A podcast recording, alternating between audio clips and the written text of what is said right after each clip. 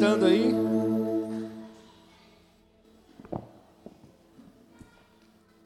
Aleluia. Deus é bom. Amém.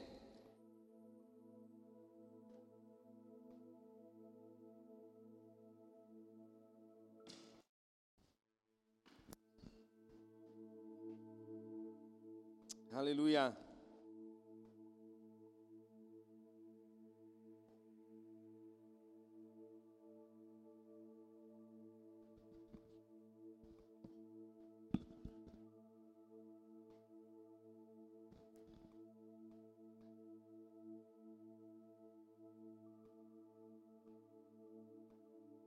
Aleluia. Glória a Deus. Boa noite, meus irmãos. Amém.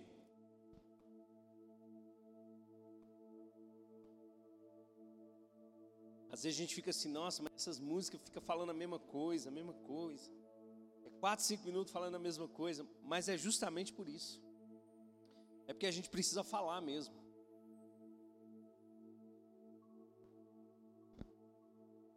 Amém? Não desvalorize a palavra que sai da sua boca, ela tem poder. Amém? Às vezes nós não entendemos no mundo espiritual as coisas.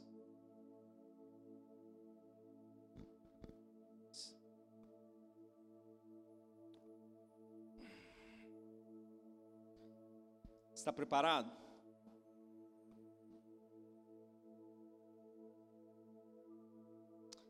Abra sua Bíblia comigo no Evangelho de João.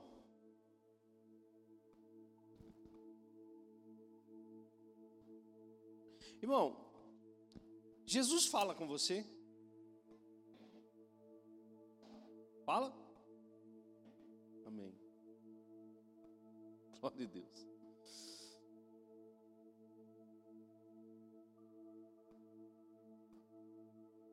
O tema da mensagem nessa noite é. Deu pau aqui, né? Tá, tá zicado. Irmãos, nós aceitamos o notebook aí de oferta, amém?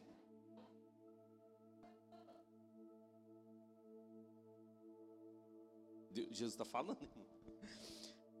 O tema dessa noite é comprometa-se. Amém? Eu senti no coração uma, uma forte inclinação para falar sobre comprometimento nessa noite. Porque eu tenho pensado muito nisso. Às vezes nós, como cristãos, pensamos que a aliança que Deus fez conosco é uma, uma aliança unilateral. O que, que significa isso? significa que só Deus tem a responsabilidade de tudo. Deus tem a responsabilidade de me, de me abençoar, de me prosperar, de garantir que eu caminhe bem na minha jornada, de, de fazer que eu tenha uma vida feliz. Tem cristãos hoje andando numa aliança desse nível, unilateral. É só Deus que precisa fazer. E eu não estou falando aqui sobre o sacrifício vicário de Jesus, amém? Que esse aí, irmão, não, não tem outro. Mas eu estou falando sobre comprometimento mesmo. Como está a sua vida com Jesus? Como está a sua vida no Evangelho? Como você está é, se comportando como filho de Deus? Qual é o nível de entrega que você tem para com Jesus?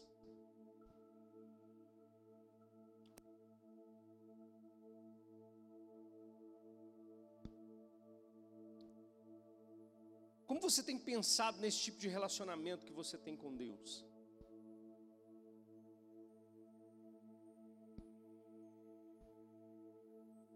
Deus, ele, ele não precisa de nada, amém? Deus é Deus, irmãos. Deus, ele não está fazendo favor para nós, Ele não está fazendo uma obrigação para a gente. Aquilo que ele fez não era nem não era nenhuma obrigação dele. O BO era nosso. A culpa era nossa. Nós éramos os culpados de tudo isso, de toda essa bagunça, do pecado. Mas ele decidiu, irmãos. Ele decidiu. Ele decidiu se entregar por nós. fazer uma aliança conosco. E a gente precisa entender isso. A gente precisa entender o nível de renúncia, o nível de entrega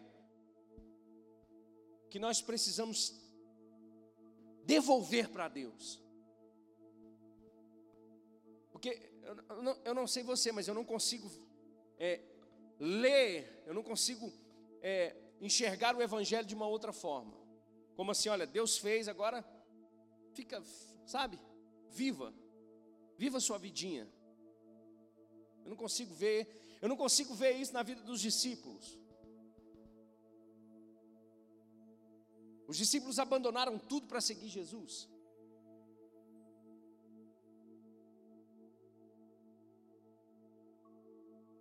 Deixou empresa, deixou negócio, deixou família, no sentido né, de, de seguir a Cristo. Não que eles abandonaram, mas eles entenderam: olha, ele tem a vida eterna. Para onde nós vamos se só Ele tem isso? Então é inegociável o nosso comprometimento com Deus. E eu vou te falar com você. Isso é muito sério. Porque você não percebe que as coisas vão tomando o lugar de Deus na sua vida. De que coisas que são lícitas até, são lícitas, vão tomando o lugar de Deus na nossa vida. E porque não está acontecendo nada de ruim, Deus está aprovando. Não, não está acontecendo nada de ruim, Deus está Deus está abençoando. Mas qual é o seu nível de entrega, o seu nível de comprometimento? Por que, que eu estou dizendo isso? Jesus fala com a gente, irmãos, nas pequenas coisas. Amém.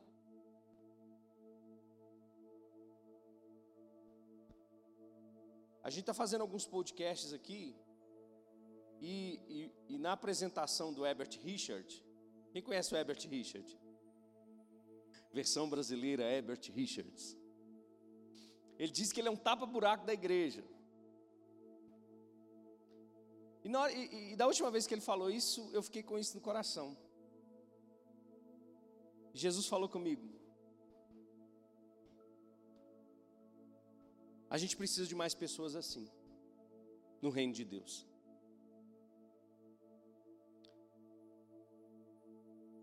Que não calcula, no sentido de, nossa, mas a minha vida é tão preciosa que isso aqui que eu vou fazer para a igreja é tão insignificante, ou nossa, mas. Não, se Deus está me chamando é porque Ele me quer nesse lugar. É, é gostoso demais, irmãos, vir no culto, tá tudo pronto você sentar aí na sua cadeirinha confortável, ouvir, um, ouvir uma palavra abençoada para você sair e, e, e achar que está tudo feito com Deus. É gostoso demais. Mas você acha que é só isso? Você, você acha de fato que o reino de Deus é só isso que você está fazendo? Você acha que viver a igreja é só isso que você faz? Alguém pode dar um amém? Eu estou pregando bem hoje, eu estou pregando bem. Será que a gente acha que é só isso? Você acha que você você acha que você já fez tudo que devia fazer para Deus? Ou você acha que você está fazendo o suficiente para Ele? Eu volto a dizer, Ele não precisa de nada, mas Ele está te dando a oportunidade de fazer alguma coisa. Não, pastor, que radicalismo é esse? Que ignorância é essa? Meu irmão, leia os evangelhos. Eu vou fazer uma pergunta, mas você não precisa responder para não passar vergonha. Quantos aqui já leram o Novo Testamento pelo menos uma vez na sua vida completo? Não precisa, não precisa levantar a mão, não, senão, senão tem gente que vai passar vergonha. E como é que você quer compreender o nível de comprometimento que você precisa ter com Deus, se você não lê nem a palavra que está na sua mão? Ah, mas tem a igreja, tem o pastor, o pastor é obrigado a fazer isso, o pastor é obrigado a me alimentar, o pastor tem que me trazer o pãozinho todos os dias. Você não está vivendo um nível de comprometimento que Deus quer que você viva.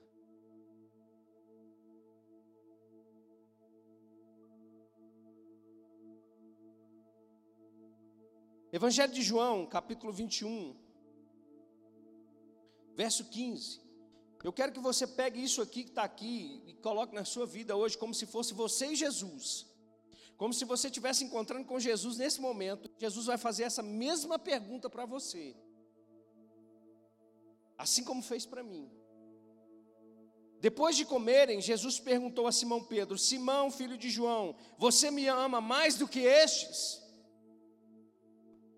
Irmãos, se a gente fosse pensar que Jesus era carnal, o que Jesus ia estar fazendo ali, Herbert? Promovendo uma contenda. Você imagina? Eu estou no meio de um grupo de pessoas, aí o Marquinhos fala, vai falar com a Yanara, Yanara, você ama mais o pastor do que esse monte de gente que está aí? O que, que você ia pensar na hora? Está promovendo uma discussão, uma contenda. Está promovendo uma, uma, um problema entre os discípulos. Mas Jesus está querendo extrair algo de Pedro que ele ainda não tinha. Depois de comerem, Jesus perguntou a Simão Pedro. Aí ele está perguntando para você, está perguntando para mim: Você me ama mais do que estes? Disse ele: Sim, Senhor. Tu sabes que eu te amo. Disse Jesus: Então cuide dos meus cordeiros. Novamente Jesus disse a Simão, filho de João: Você me ama? Ele respondeu: Sim, Senhor, tu sabes que eu te amo. Disse Jesus: Pastorei as minhas ovelhas. Pela terceira vez ele lhe disse: Simão, filho de João, você me ama? Pedro ficou magoado. Por Jesus ter lhe perguntado pela terceira vez: Você me ama? E ele disse: Senhor, tu sabes todas as coisas e sabe que eu te amo. Disse Jesus: Cuide das minhas ovelhas. E se Jesus perguntasse isso para você hoje? E se Jesus viesse com esse questionário para você hoje perguntando: Você me ama mesmo? Aí você, obviamente, vai dizer: Sim, Jesus, eu te amo demais. Não está vendo? E toda a resposta do nosso coração vai requerer de nós um nível de comprometimento.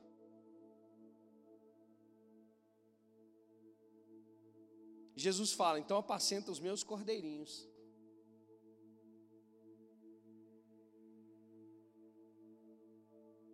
Jesus está perguntando: você me ama? Então se compromete. Você me ama mesmo? Então faça a minha vontade. Porque esse mesmo Pedro, irmãos, tinha falado um monte de coisa para Jesus e não cumpriu.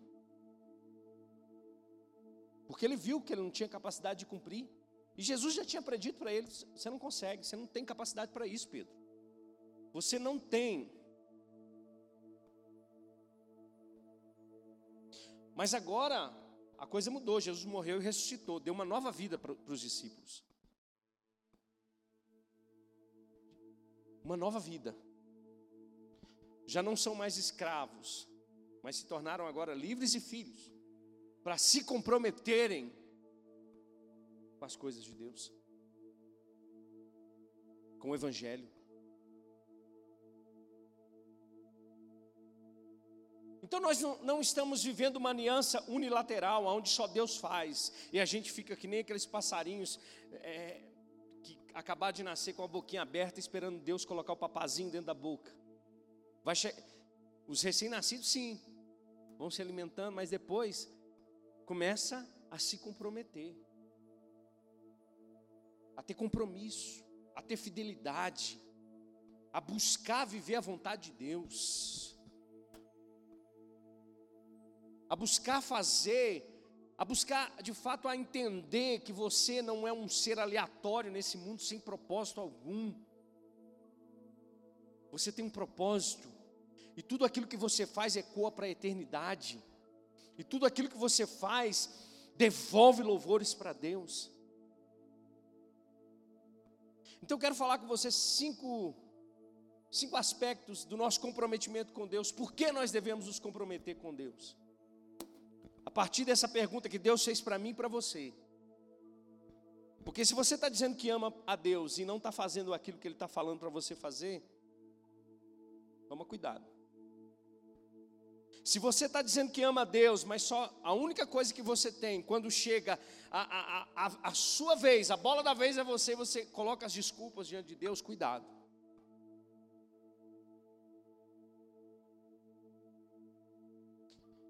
De fato, você só tem essa vida.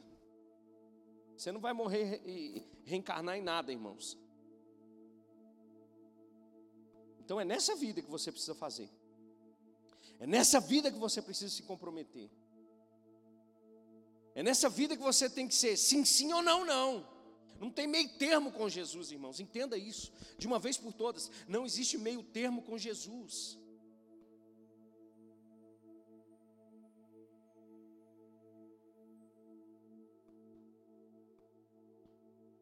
Primeiro, porque eu preciso me comprometer com Deus, porque eu preciso me comprometer com Jesus, com o seu reino, com a sua igreja.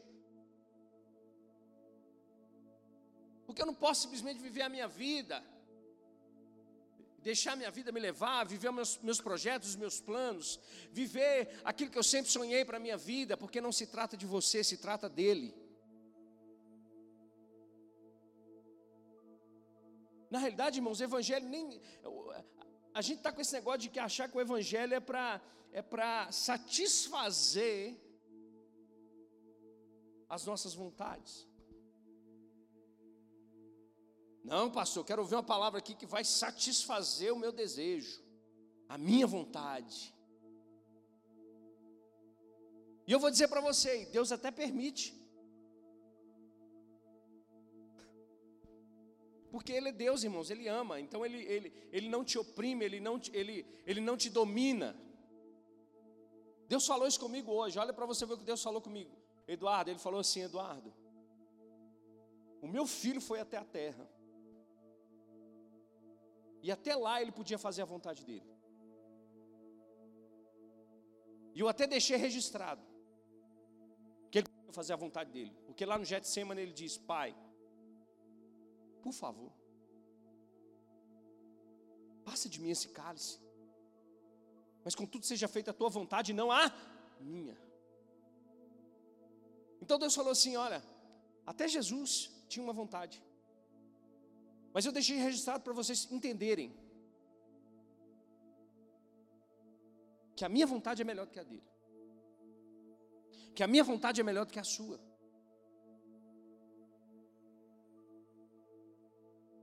Então por quê? Porque eu preciso me comprometer com Deus. Primeiro, porque agora minha vida não é mais minha.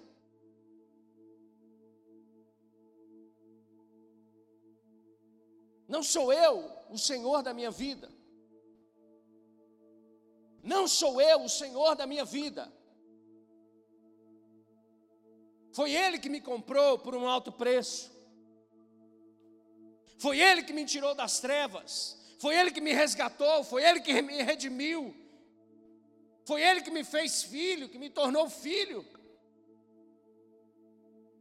Foi Ele que me tirou do lamaçal do pecado e me fez me tornar justo diante dEle através do sacrifício de Jesus. Então a vida que eu vivo agora, eu não, eu não devo mais viver para mim mesmo, mas para Ele que morreu e ressuscitou por mim.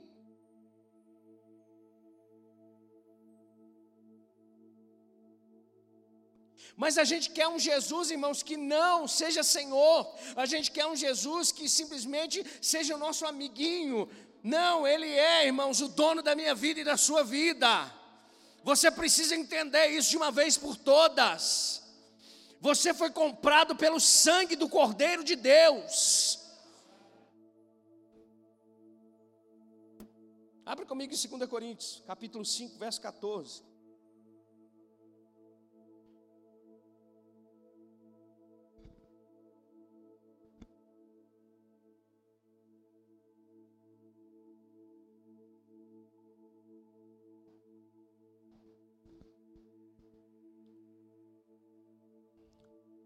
Eu acho engraçado, irmãos, a gente tratar Deus como qualquer coisa. A gente trata as coisas de Deus, irmãos, como qualquer coisa.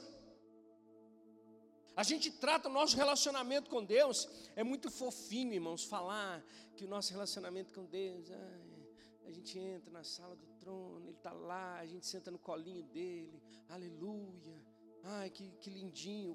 Gente, pelo amor de Jesus Cristo, que tipo de evangelho a gente está vivendo? Eu não estou dizendo para você, irmão, que você tem que entrar ou que você precisa estar diante de Deus com, com medo, com, sabe? Não, Ele é seu Pai mesmo, Ele é seu Pai. O Espírito que, que habita em nós clama Abba Pai, que significa paizinho querido mesmo. Mas você trata seu pai de qualquer maneira? Quer dizer, tem uns que tratam, né? Que tipo de relacionamento você tem com seu pai? Carnal. Agora, deixa eu dizer para você, Deus é maior do que o seu pai carnal, óbvio. Agora a gente não quer se comprometer, irmãos. A gente não quer ter aliança com Deus. A gente quer achar que Deus concorda com tudo. Não é? Existe até um outro evangelho agora. Que é o evangelho que Deus concorda com tudo. Já que Deus é amor, Deus ama tudo. Deus te aceita do jeito que você é e permanece do jeito que você está, e para Deus está ótimo.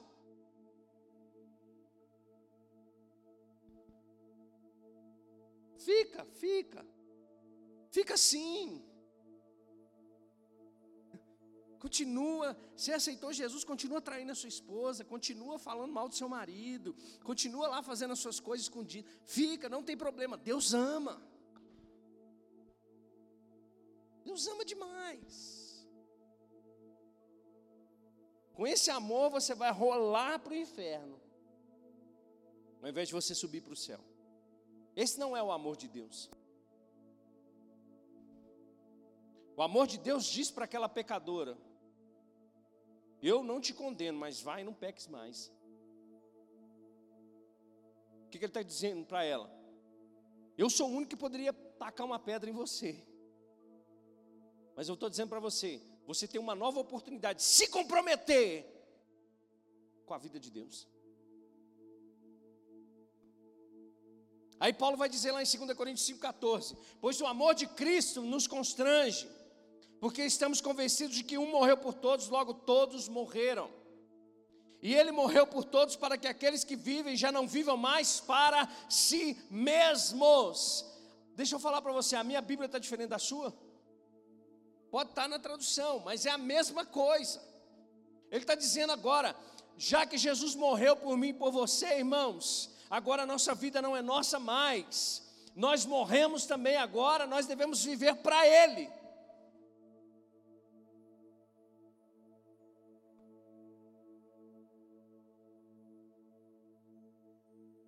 Aqueles que vivem já não vivem mais para si mesmos, mas para aquele que por eles morreu e ressuscitou.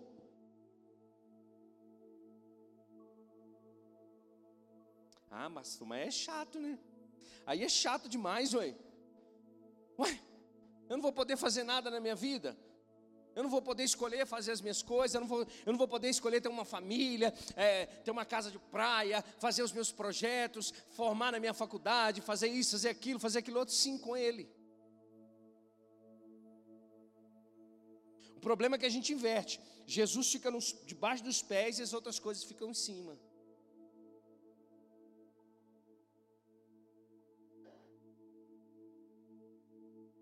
E se não for, e se não for isso que Jesus quer para você, o que, que você vai falar com Ele?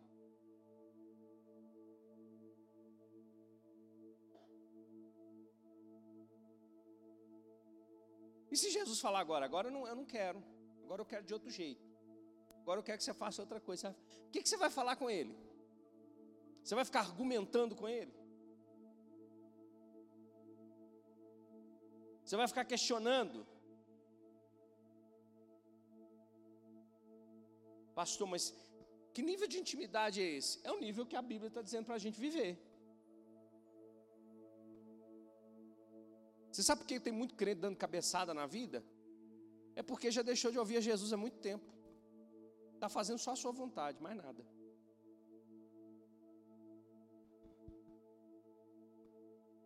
Já esqueceu de ouvir o Espírito há muito tempo, já esqueceu de ouvir a voz de Jesus há muito tempo. Agora, porque não está acontecendo nada de ruim, Deus está aprovando. Cuidado, irmão. Jesus está perguntando para você: você me ama? Então faz o que eu estou mandando.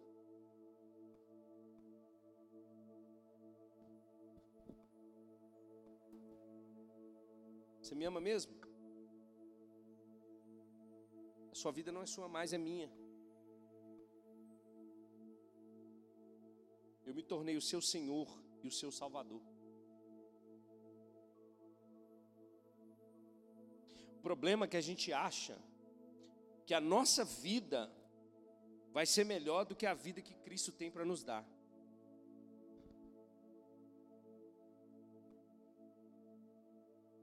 A gente sempre vai achar, irmãos, que os nossos planos são melhores que os planos de Deus.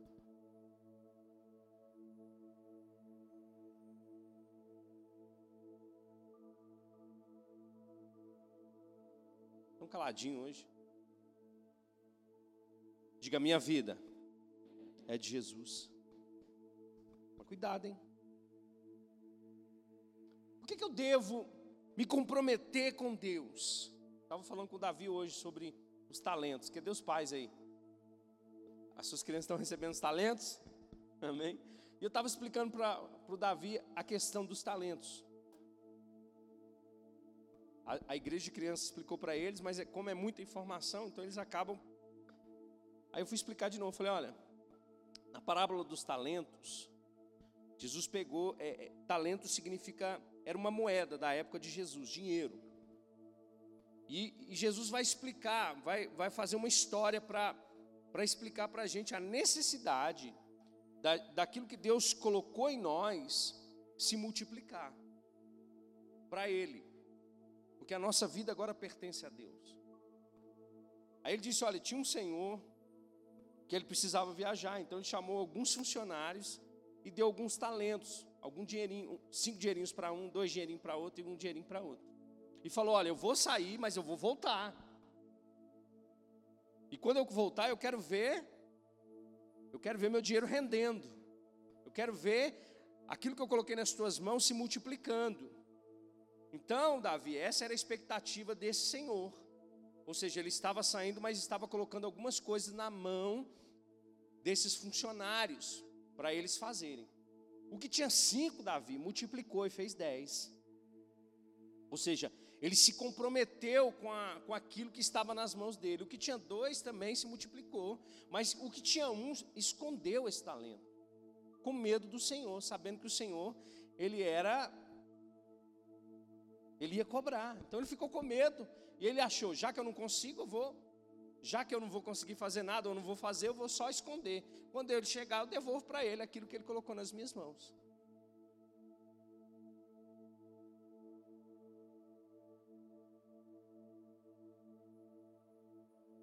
Já parou para pensar que o que Jesus estava falando serve para mim e para você? Já parou para pensar que o Senhor vai voltar? Já parou para pensar que Ele vai cobrar da gente?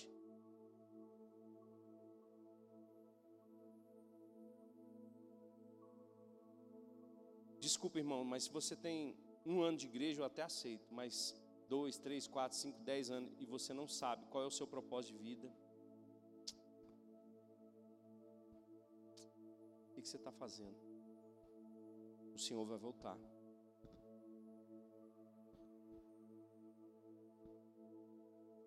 O Senhor vai voltar.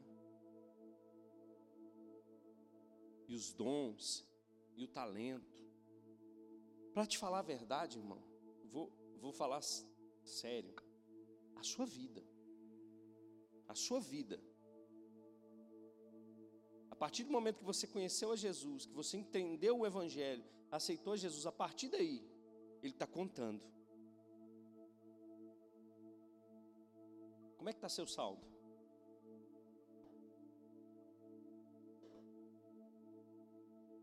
Como é que está a expectativa de Jesus quando voltar? O que, que ele vai encontrar na sua mão?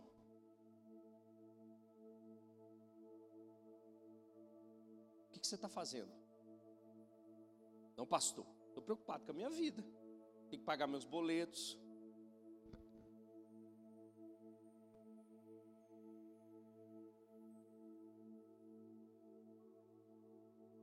Vocês estão joinha, viu?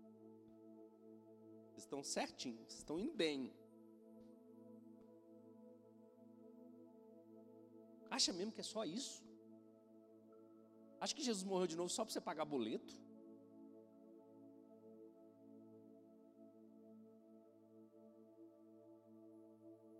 Eu estou olhando para. Eu estou olhando aqui, irmãos, para talentos nessa noite. Para talentos. E muitos escondidos. E eu não estou dizendo para você que Jesus vai chegar perto de você e vai falar assim: não, não me deu, agora eu vou te jogar no inferno. Porque o contexto da parábola dos talentos não é nem para a igreja no sentido literal da coisa. Isso eu estou falando escatologicamente. Mas serve para nós também como entendimento de que Ele continua sendo o Senhor e de que Ele colocou coisas nas nossas mãos. Como é que Paulo se referia a Ele mesmo? Como um mordomo. O que, que o mordomo faz, irmãos? Alguém sabe me dizer? Ele serve, ele cuida das coisas do seu Senhor. Já parou para pensar que a sua casa, a sua família, o seu trabalho, o seu ministério, foi tudo Deus que te deu? Como é que você está tratando essas coisas? Como é que você está cuidando disso tudo? Porque eu não estou falando só de, de questão é, de igreja, não, irmãos. Eu estou falando de tudo. É tudo mesmo. Deus não quer 99%, Deus quer 100%. Deus não te quer só 99%, Deus te quer por inteiro, irmão. Ou é ou não é. Ou é sim, sim ou não, não. Você pode decidir agora sair daqui e ir embora. Amém. Primeira coisa, porque a vida não é minha mais. A segunda é porque Ele me, ele, ele me deu coisas para eu fazer. Ele me deu talentos, Ele me deu dons.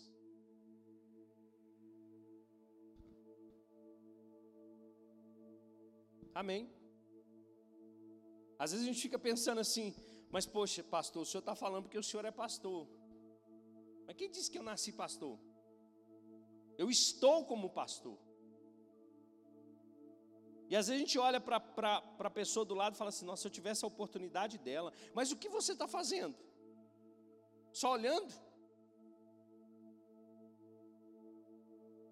Você só está olhando? Você só está vendo as coisas acontecerem? No reino de Deus, irmãos, não funciona assim não.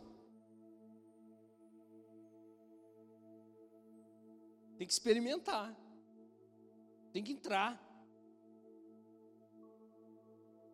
Amém? O que você está fazendo? Não, pastor, mas quando Deus me preparar, eu vou estar tá pronto. Não.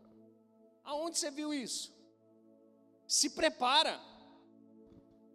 Deixa eu falar para você, deixa eu te fazer uma pergunta. Quando Deus ia mandar o dilúvio, Noé já estava construindo a arca? Não.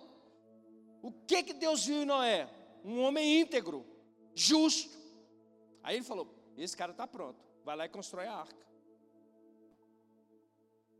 Por que, que Deus ele, ele, ele coloca isso na gente? Propósito, senso de propósito, dons, talentos. É, é a oportunidade de Deus, irmãos. É a porta que Deus, é a porta que você quer aberta. Deus abre uma porta para mim. Deus está te dando talentos. Deus está te dando oportunidades.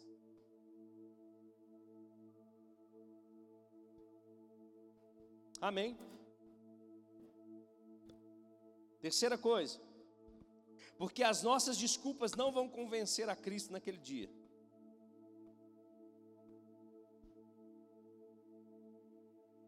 Abre comigo lá em Lucas capítulo 9.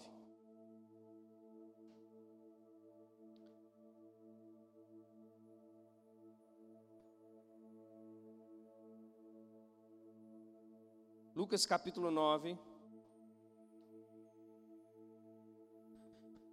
verso 57.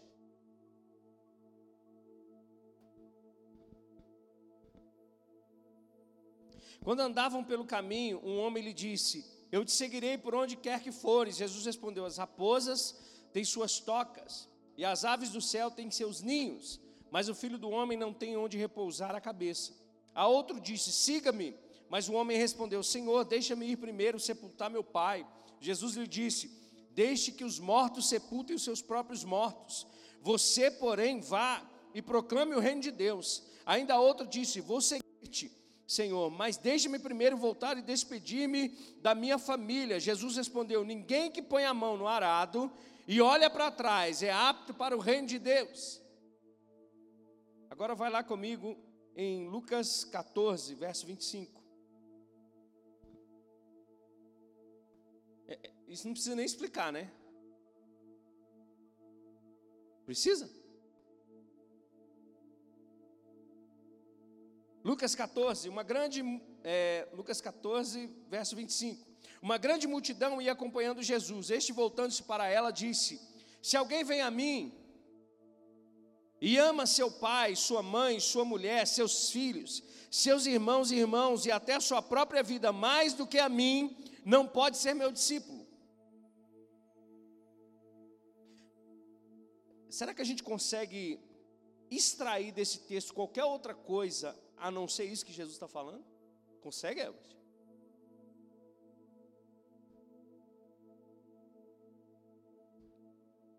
Pastor, mas Jesus está falando que eu devo amar, eu não devo amar minha família, não. Jesus está falando assim: olha, você tem que amar sua família, mas se você ama a sua família e não me ama, você não ama a sua família. Agora, se você me ama, a consequência é amor à família.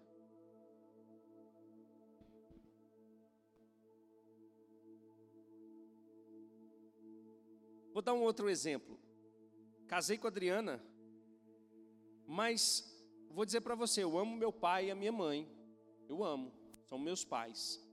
Mas da minha boca nunca vai sair, Adriana, eu amo mais a minha mãe do que te amo.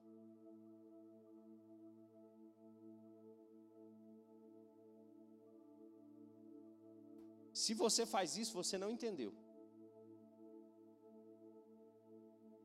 Pastor, mas é minha mãe, é meu pai. Por isso que Deus sabe, sábio demais, né? Diz: quando você for casar, você vai deixar seu pai e sua mãe, e vai unir a sua mulher e a seu marido. Por que, que a gente tem muito tanto conflito? E eu, eu não estou saindo do contexto da coisa, não, irmãos. Eu estou dizendo que por que, que eu não estou saindo do contexto? Porque se você casa com alguém que ama mais a Deus do que qualquer outra coisa, você está bem demais. É igual aquelas perguntas do André Valadão, né? Uma, uma, uma fulaninha lá perguntou assim, pastor, eu estou apaixonada por um, por um rapaz, mas a única coisa que ele que, que, que, ainda, que ele não é ainda é que ele não ama Jesus, que ele não é convertido, que ele não é cristão. Aí ele falou: Minha filha, você não é crente, não. A única coisa é a coisa que ele precisa. É o que ele precisa, é amar Jesus. Agora você quer amar, não, mas já que ele não ama Jesus, ele vai me amar primeiro, aleluia, glória a Deus, oh meu varão lindo, vai. Vai, só não chama o pastor depois para resolver o BO.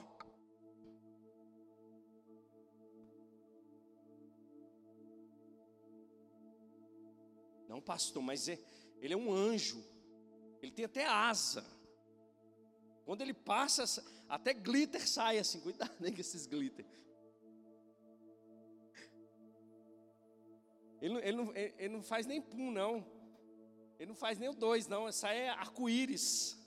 De tão lindo que, que, que o ser humano é. Ama Jesus? Não, então não presta. Não compensa. Não vai valer a pena. Você está investindo errado. Porque Jesus está dizendo: tem que me amar primeiro.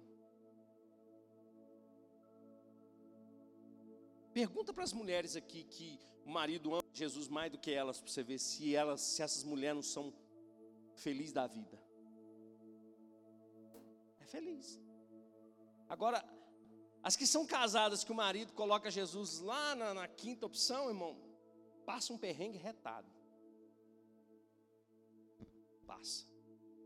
E eu vou te falar, o marido também. Acabe casou com Jezabel, meu irmão, só Deus. Que mulherzinha, misericórdia.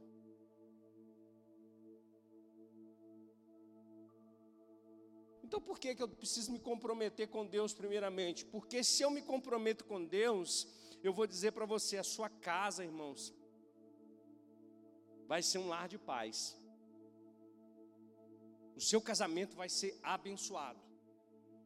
Os teus filhos serão abençoados. Por quê? Porque você tem Deus, você tem Jesus. Ele está dizendo: olha, você precisa me amar primeiro. Volta a dizer, igual no casamento. Casou, meu irmão, é tu e teu marido, tu e a tua esposa agora. Não tem esse negocinho de papai e mamãe, não. Vai continuar honrando? Vai. Mas qual que é o propósito agora? É vocês dois. E, e eu vou dizer para você uma coisa: a igreja é o que de Jesus? Noiva. Então a gente está querendo casar com Jesus, mas ter outras coisas, outros negocinhos de lado. Não funciona não, irmão. Não vai prestar esse negócio.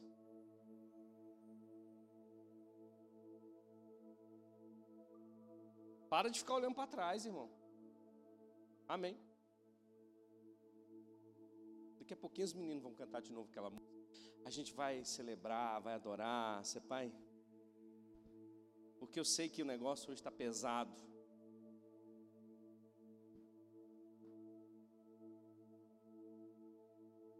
Mas a gente prega não é para satisfazer vocês mesmo. É para salvar. Porque eu sei que tem pessoas aqui que precisam ouvir isso. Que precisam despertar do sono. Que precisam, a partir de hoje, mudar a sua forma de se relacionar com Deus. De se comprometer com as coisas de Deus. Quarta coisa. Porque eu sei, irmãos, porque sei que tudo isso que está aqui hoje, irmãos, essa vida é passageira. O meu foco e a minha visão é na eternidade.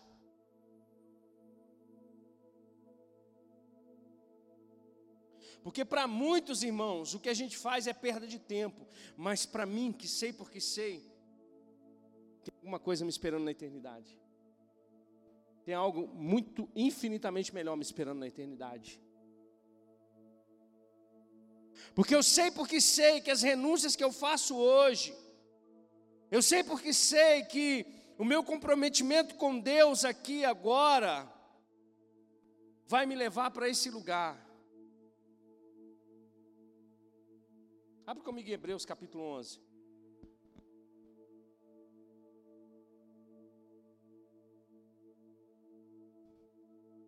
Hebreus capítulo 11, a galeria da, dos homens da fé, das mulheres que viveram pela fé. Homens extraordinários, que Deus fez questão de honrar. Deus fez questão de colocar o nome deles lá, ó. E tinha mais, mas como não, não, não dava para escrever o nome de todo mundo, ele falou assim: não, vou deixar só esses aqui, só para vocês sentirem o um gostinho. Mas olha só, o verso 13 vai dizer de Hebreus 11: Todos esses homens e mulheres viveram pela fé e morreram sem receber o que tinha sido prometido. Viram-no de longe e de longe o saudaram, reconhecendo que eram estrangeiros e peregrinos nessa terra. Os que assim falam mostram que estão buscando uma pátria. Se estivessem pensando naquela de onde saíram, teriam oportunidade de voltar em vez disso, esperavam eles uma pátria melhor, isso é, a pátria celestial.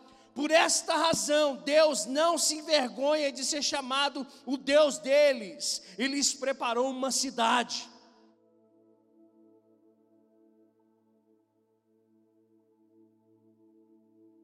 Irmãos, eu sei, aqui a gente fala isso, esses homens não receberam a promessa, eles não chegaram lá e isso foi para nós e tal. Mas olha só o nível desse povo. Eles não estavam esperando nada aqui, não, irmãos. Quando eles olhavam para um lugar que Deus chamava, eles falavam assim: tem, tem um lugar, celestial me esperando. Tem uma pátria que não é essa. Mas sabe o que acontece com a gente, irmão? A gente vive agarrado nisso aqui, ó. Carro. Tem um videozinho no TikTok. Eu não tenho TikTok não, mas eu tenho Instagram e Reels e TikTok agora é a mesma coisa. O cara limpa o carro todo. A mulher vem. E na hora que vai abrir a porta para entrar, ela, ela pisa na, na, Sabe naquele lugarzinho que suja do carro? Que só homem que lava sabe? Aí ele pega a mulher, ele olha para a mulher, pega a mulher, pega a cabeça dela e esfrega naquele negócio. Aí a gente olha aquele racha os bicos, né? E faz até um barulhinho do. Mas tem muito crente assim. Deus me deu. Agora eu não largo osso mais. Meu carro é meu ministério, é minha vidinha. Está agarrado aqui, ó. Está agarrado nessas coisas daqui. É orgulhoso, é soberbo. Não abre mão porque tem a razão. Não, eu tenho a razão, pastor. Não abro mão, eu tenho uma razão, pastor. Está aqui não está pensando lá, ó, na pátria celestial. Porque se estivesse pensando na pátria celestial, já tinha deixado tudo isso de lado. Já tinha deixado orgulho, já tinha deixado soberba, já tinha deixado rancor, já tinha perdoado, já estava amando, já estava servindo, já estava fazendo tudo que Deus mandou fazer. Mas está, ó, agarrado até o tutano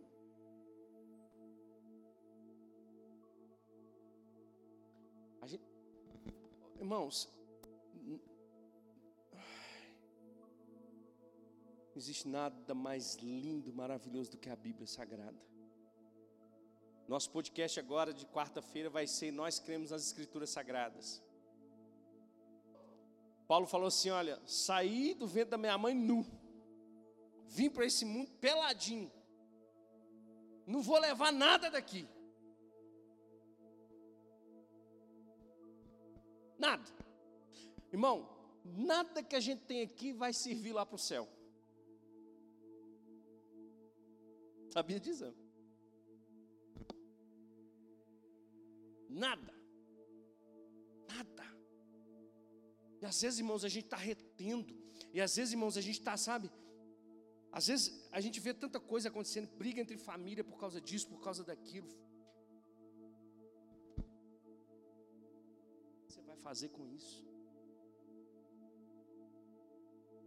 Traça, come, ferrugem, corrói. Deixe seu carro três anos ali fora ali para você ver. Vai valer nada. Agora cuida da sua mulher e dos seus filhos. Se você não está honrando a Deus. Cuida daquilo que Deus colocou nas tuas mãos.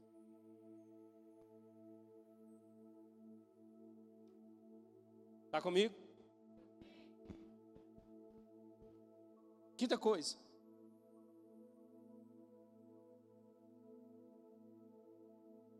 Primeira Coríntios 4:1, abre aí comigo.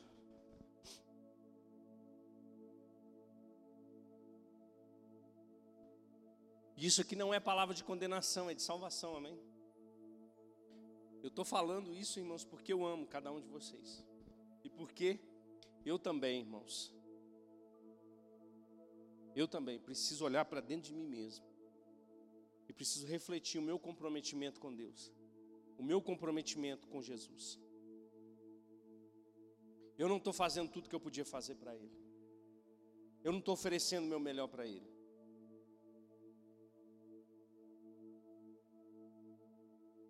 Você oferece o melhor para Ele na adoração? Você oferece, você oferece o melhor culto para Deus? Ou você acha que o culto é para você? Porque a gente faz isso, né? O culto foi uma benção. E não é errado dizer isso. Mas o culto é para Deus. A gente tem que perguntar para Ele: Deus, foi uma benção para o Senhor? Porque para mim foi, mas. Porque às vezes, irmãos, a gente não oferece o culto. Por isso que Paulo diz que a gente tem que fazer. se esforçar, Romanos capítulo 12, para oferecer um sacrifício vivo, santo e agradável a Deus, que é o nosso culto racional. Culto não é para nós, o culto é para. O culto não é para nós, o culto é para.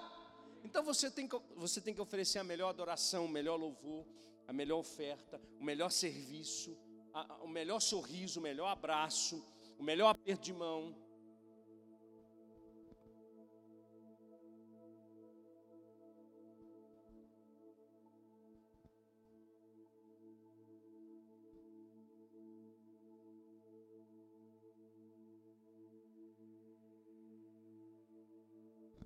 1 Coríntios 4,1 é, o, é o verso da minha vida. É o versículo da minha vida.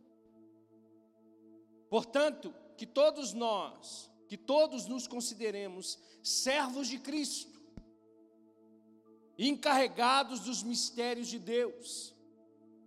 O que se requer desses encarregados é que sejam encontrados fiéis. E ele vai dizer: pouco me importa ser julgado por vocês ou por qualquer tribunal humano. De fato, eu nem julgo a mim mesmo, embora em nada minha consciência me acuse, nem por isso justifico a mim mesmo. O Senhor é quem me julga, portanto, não julguem nada antes da, da hora devida, espere até que o Senhor venha. Ele traz à luz o que está oculto nas trevas e manifestará as intenções do coração. Nessa ocasião, cada um receberá de Deus a sua aprovação.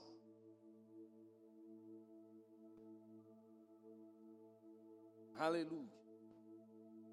Amém. Uh!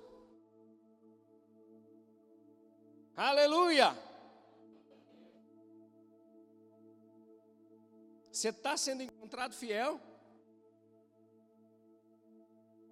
naquilo que Deus te chamou. Deus está. Se Deus voltar, irmão, se Jesus chegar agora, bum. Você vai estar tranquilo diante dele. Você vai fazer como aquele servo que escondeu o talento.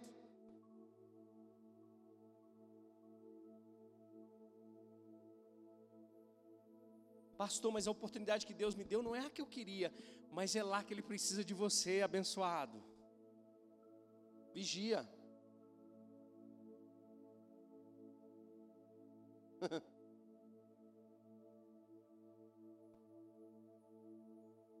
Sabe qual é o melhor lugar para um pastor começar? Na igreja de criança. Sabia disso? Reparou que Jesus, quando pergunta para Pedro, ele diz: Você me ama? Amo. Apacenta os meus cordeirinhos. Aí depois que ele vai para as ovelhas.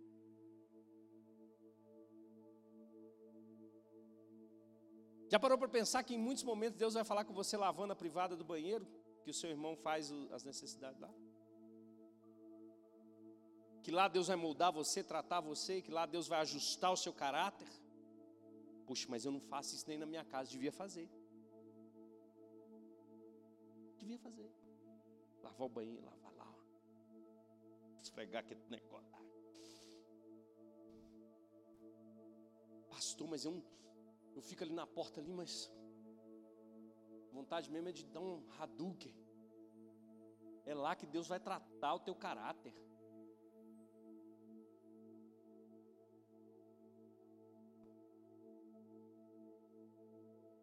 Pastor, mas louvor, quando fala de louvor sai 5 horas da tarde no domingo, é porque você está precisando ajustar o seu horário com Deus.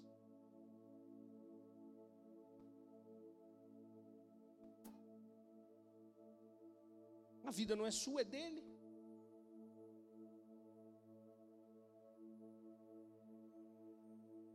Não, pastor, mas tem que ser do meu jeito. Do jeito, do jeito que dá para mim.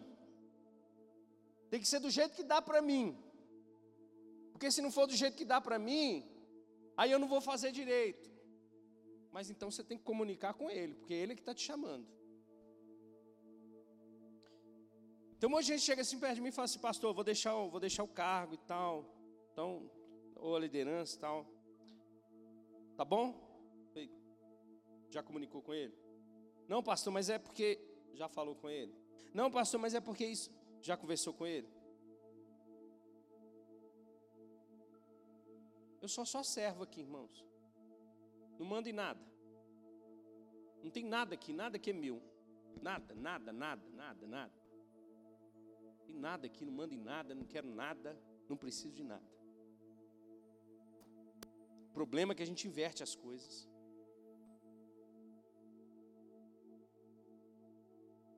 E eu vou dizer para você uma coisa: se Deus te chamou, irmão, é porque Ele está vendo em você capacidade. Eu queria muito que, ele, que o Eber tivesse colocado a imagenzinha ali, mas não tem problema. Eu coloquei um muro cheio de buracos. Porque ele disse que é tapa-buraco da igreja. E eu tenho que o, mesmo sentimento que ele. E talvez a gente pode pensar assim, pô, pastor, mas aí é burrice sua, porque se você faz e as pessoas vendo você fazer, eles não vão fazer. Eu vou dizer para você uma coisa.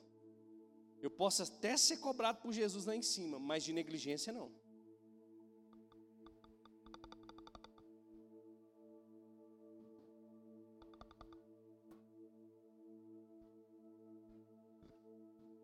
Pastor, mas não dá para fazer mais de uma coisa. Olha para a vida de Jesus. Tinha de irmãos que Jesus curava praticamente a noite inteira. Aí sabe o que ele ia fazer depois? Um monte orar. Porque oração também é ministério. Aí no outro dia os discípulos, a gente estava procurando ser, porque tem mais gente para curar. Não, agora eu tenho que ir para outro lugar, porque eu tem que fazer, continuar fazendo a vontade do Pai.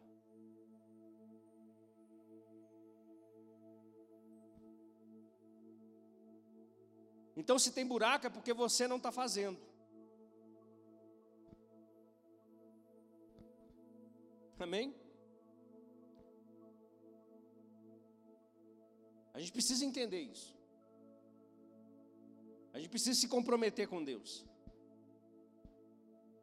Você pode mais. Você deve mais. Você precisa mais. Eu vou falar só alguns pontos aqui rapidinho. Por quê? Que precisa se comprometer. Porque esse comprometimento faz parte do reino de Deus. Amém. A igreja faz parte do reino de Deus. E se nós somos filhos de Deus, nós cuidamos das coisas do Pai.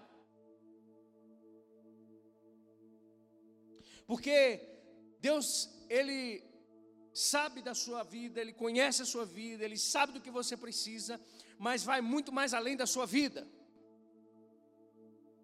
Não é só sobre você, ou não é sobre você, é sobre Ele.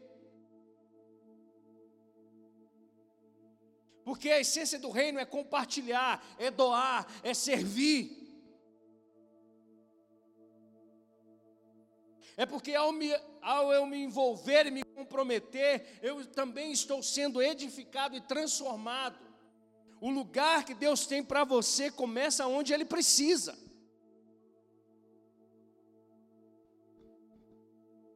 Se tem buracos, é porque talvez esteja faltando você nesse lugar. Porque o próprio apóstolo Pedro diz que nós somos pedras vivas.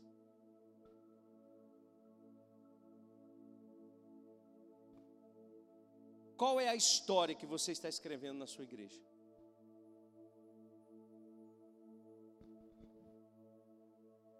E por último, para não te deixar triste, Deus não vai esquecer do seu labor, do seu trabalho. Ele te recompensa. Então para de choramingar. Fica de pé comigo. Oh, aleluia. Que Deus, menino, vamos cantar essa segunda música de novo agora. Amém. Aleluia. Ei, aleluia. Oh, aleluia. Pastor, mas eu queria um ministério X na igreja. Por que, que você já não, não pôs para funcionar? Está esperando o quê?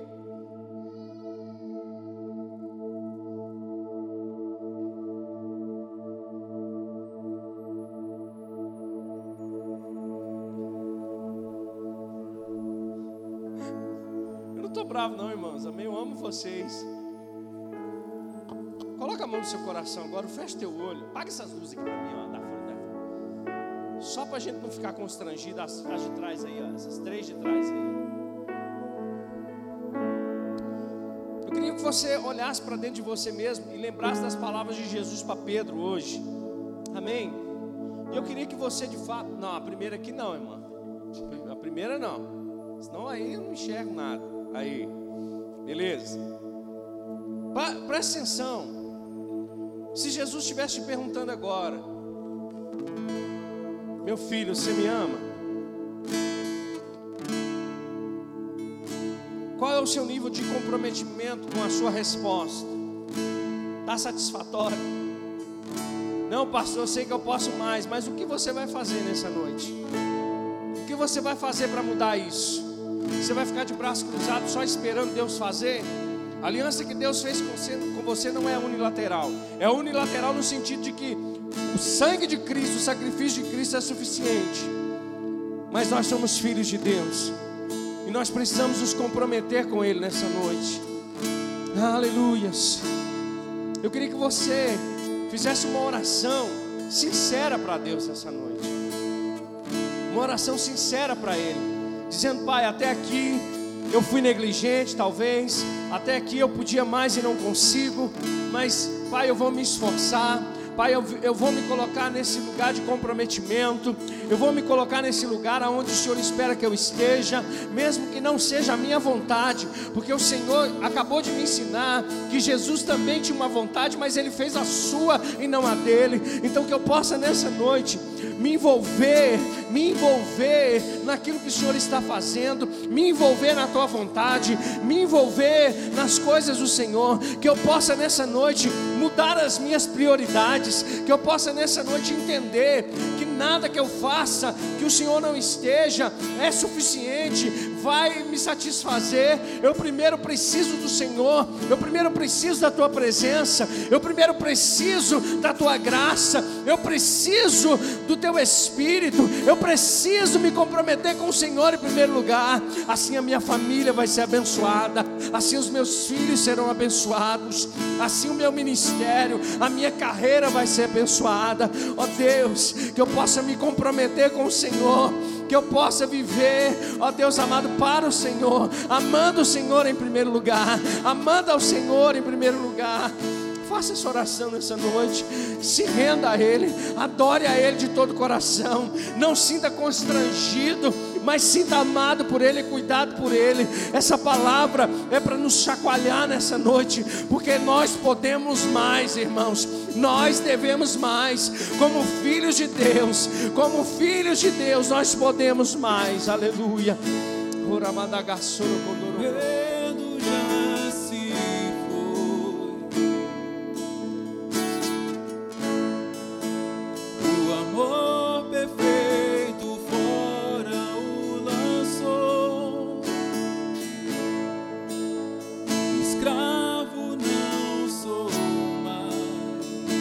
Vai orando, vai, vai falando com Ele nessa noite. O Pai das luzes libertou. Vai falando, vai se comprometendo no seu coração com Ele. Oh,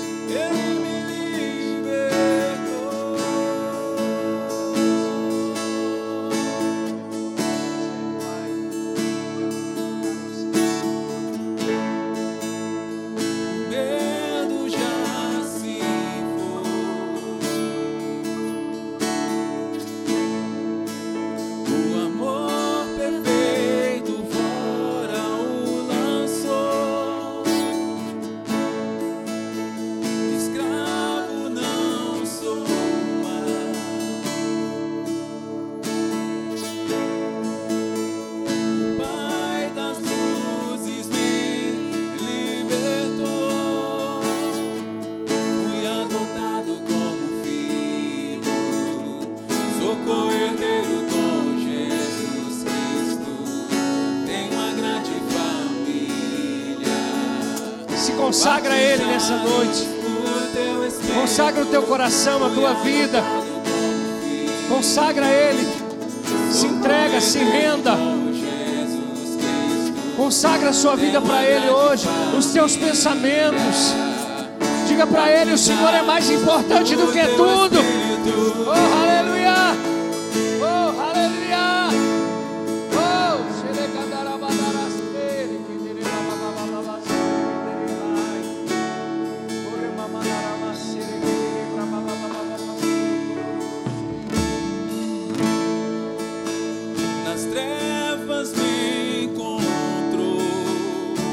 Te achou nesse lugar, mas Ele te tirou de lá. Ao teu chamar, meu coração queimou. Queime por isso nessa noite. Em teus braços me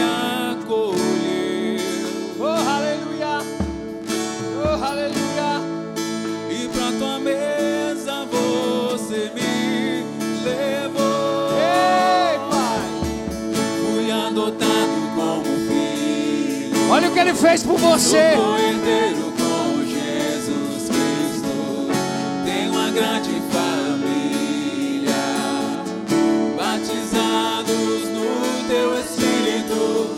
Fui adotado como filho. Sou co-herdeiro com Jesus Cristo. Pare de olhar para as circunstâncias. Ele é maior do que elas. Oh, aleluia.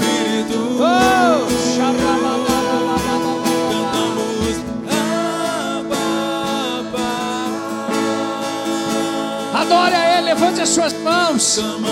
Com força no seu coração. Com todo o seu entendimento, a sua alma. Adore a Ele.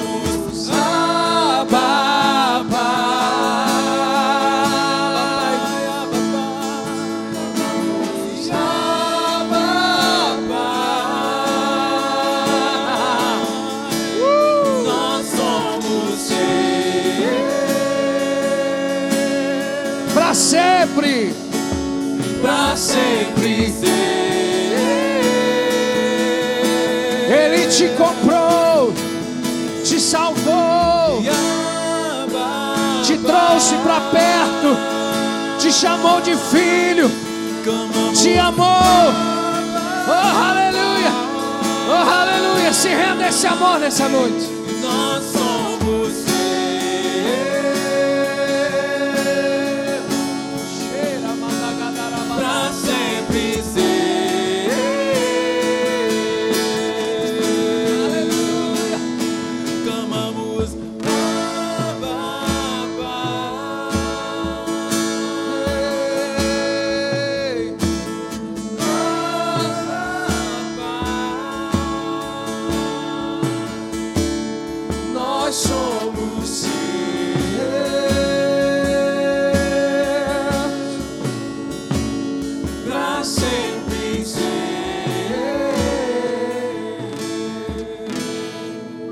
Nessa noite que quer voltar para os braços do Pai?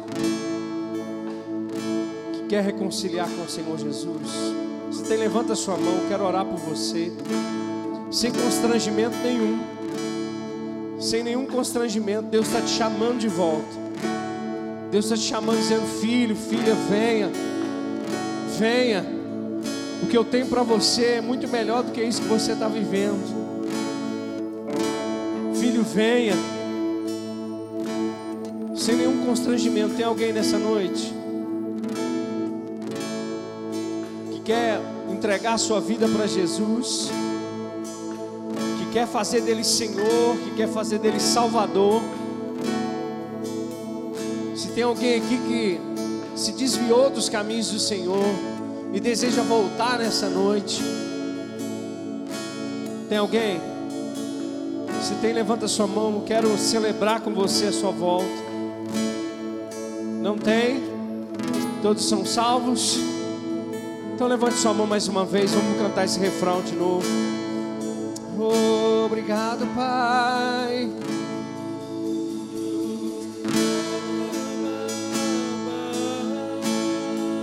Levante a sua voz.